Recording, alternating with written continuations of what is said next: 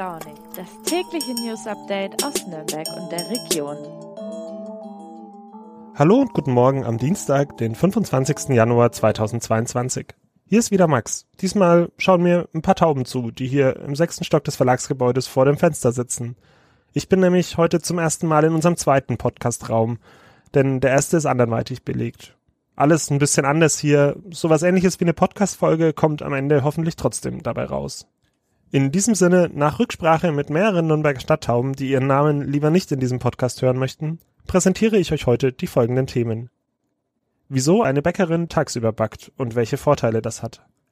Warum auf der Surferwelle am Fuchsloch schon jetzt bei Temperaturen um die 0 Grad gesurft wird.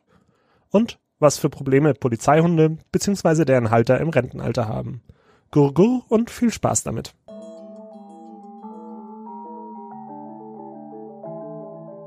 Ein Bäcker oder eine Bäckerin, der oder die backt nachts in den frühen Morgenstunden, damit die Brötchen auf unserem Frühstückstisch im besten Fall nicht nur frisch, sondern sogar noch warm sind. So stellen wir uns das zumindest vor. Eine Recherche meiner Kollegin Alena Specht hat allerdings ergeben, dass das nicht mehr immer zutreffend ist. Sie ist übrigens auch eine der neuen Volontärinnen hier im Haus und wird nächste Woche erstmals diesen Podcast moderieren. Alena, was hat denn deine Recherche ergeben? Oder fangen wir doch mal so an. Wie bist du überhaupt auf das Thema gekommen? Es gibt eine Bäckerei in Straubing und die planen eben ihr Bäckereisystem Ende Januar umzustellen. Und das wurde medial von verschiedenen anderen Medien eben aufgegriffen. Und ich habe dann mal bei der ähm, Bäckereiinnung in Nürnberg nachgefragt und dort wurde mir gesagt, dass das gar nicht so was Neues sei, sondern eigentlich ähm, auch in Nürnberg schon ähm, Thema ist und dass es eben eine Bäckerei in Nürnberg gibt, die das schon seit zwei Jahren macht. Mhm. Wie läuft es denn dann bei der Nürnberger Bäckerei in der Praxis ab? Wie kann man sich das vorstellen? In der Bäckerei Bock in Nürnberg läuft es eben so, dass es eine Tagschicht gibt. Die fangen früh um 8 Uhr an zu arbeiten und dort werden dann eben die Teige produziert, geknetet, gerührt ähm, und die Brötchen süßen Teilchen werden vorbereitet und kommen dann in eine Kühlung. Dort werden sie dann bis zu einer gewissen Temperatur eben heruntergekühlt und dann kommt nachts ein, die Nachtschicht und ähm, die backt dann die vorbereiteten Teile so, dass sie früh, wenn der Laden aufmacht, frisch sind. Und wahrscheinlich hat das ja auch gute Gründe, warum diese Bäckerei Nürnberg schon vor einiger Zeit umgestellt hat, auch auf Tagbetrieb.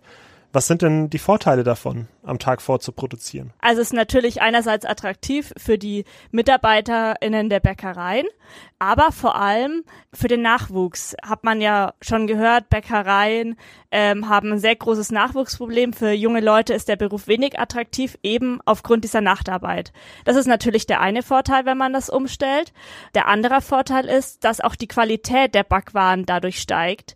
Denn wie mir die Bäcker in den Gesprächen gesagt haben, steigt eben die Qualität von dem Brot auch mit der Zeit, der man den Produkten gibt, ähm, weil das ist ein komplizierterer Prozess, die Mikroorganismen setzen dann die äh, Stärke in Zucker um und so weiter. Auf jeden Fall, je länger den Produkten Zeit gegeben wird, desto ähm, besser bekömmlich und verträglich sind die dann eben auch für die Kunden.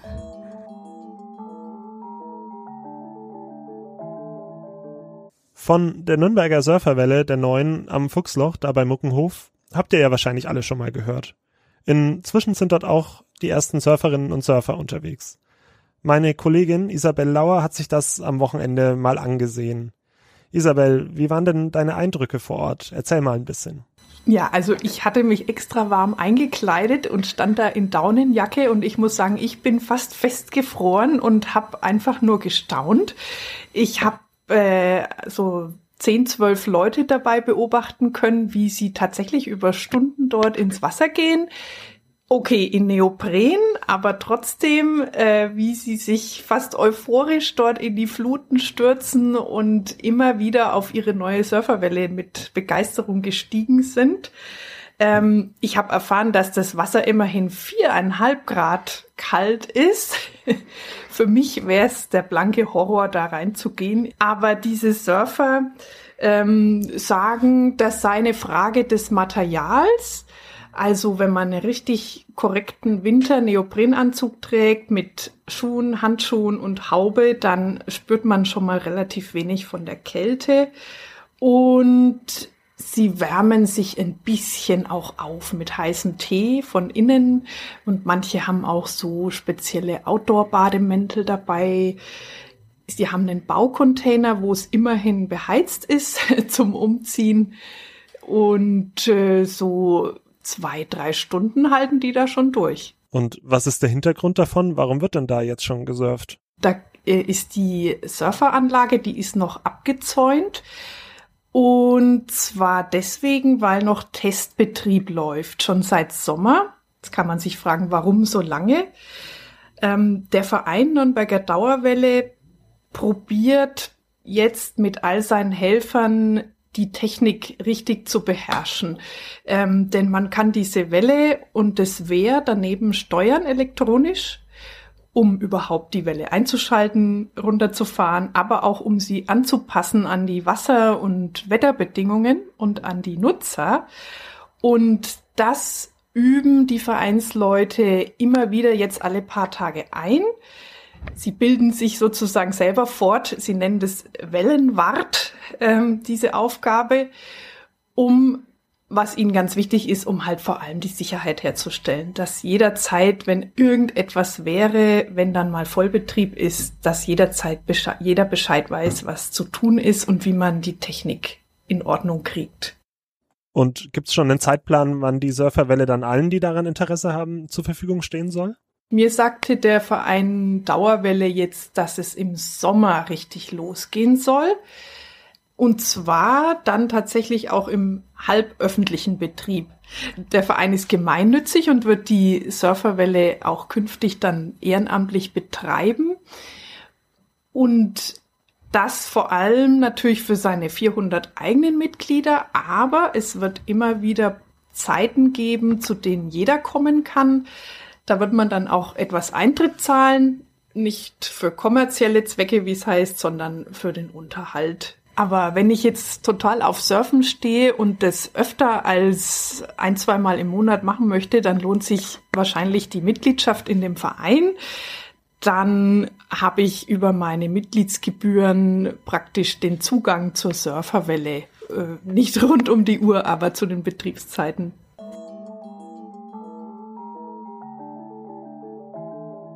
Was passiert eigentlich mit Polizeihunden, die in den Ruhestand gehen? Bislang war das nicht zur Zufriedenheit aller geregelt. Zumindest die Gewerkschaft der Polizei hatte da durchaus was zu kritisieren. Nun hat sich das geändert. Mein Kollege Alexander Brock hat darüber berichtet. Alex, wie war das denn bisher geregelt mit den Diensthunden? Kannst du uns das mal kurz zusammenfassen? Also bisher war es so, dass äh, Diensthunde maximal zwölf Jahre im Einsatz waren, frühestens mit zehn Jahren in den Ruhestand gehen konnten und äh, dass der Freistaat Bayern, der Eigentümer äh, während der aktiven Zeit äh, war, dann äh, so einen Vertrag, einen Pflegevertrag angeboten hat, und zwar den Diensthundeführerinnen oder Diensthundeführern, die ähm, den Hund über die Jahre hinweg eben bei sich hatten und mit denen auch trainiert hatten. Also dieser Vertrag ähm, äh, hatte im Kern äh, nur die äh, eine finanzielle Aufwandsentschädigung von 75 Euro pro Monat.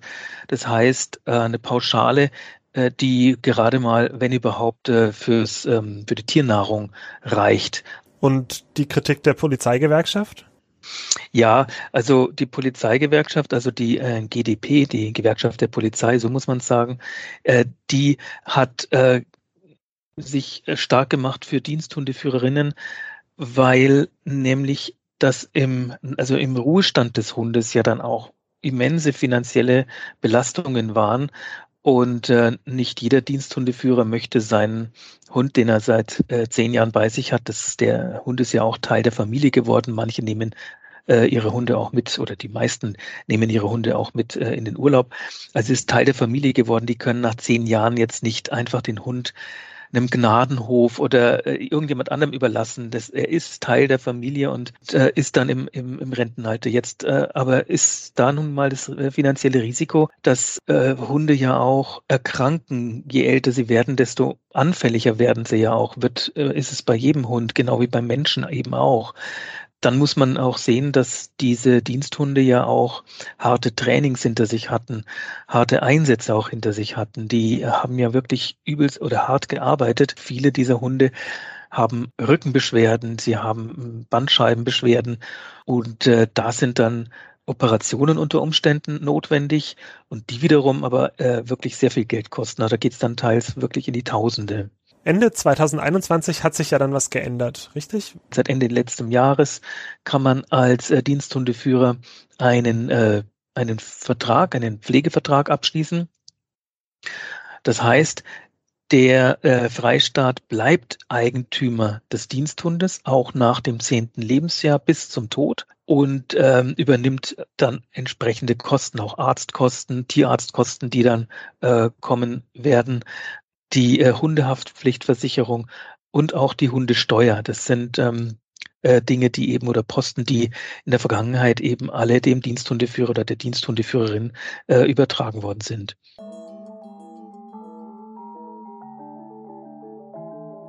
Das war es für heute mit Früh und Launig. Diesmal fasse ich mich jetzt am Ende einfach kurz und wünsche euch einen wunderschönen Dienstag und freue mich, wenn ihr morgen wieder einschaltet. Macht's gut, euer Max.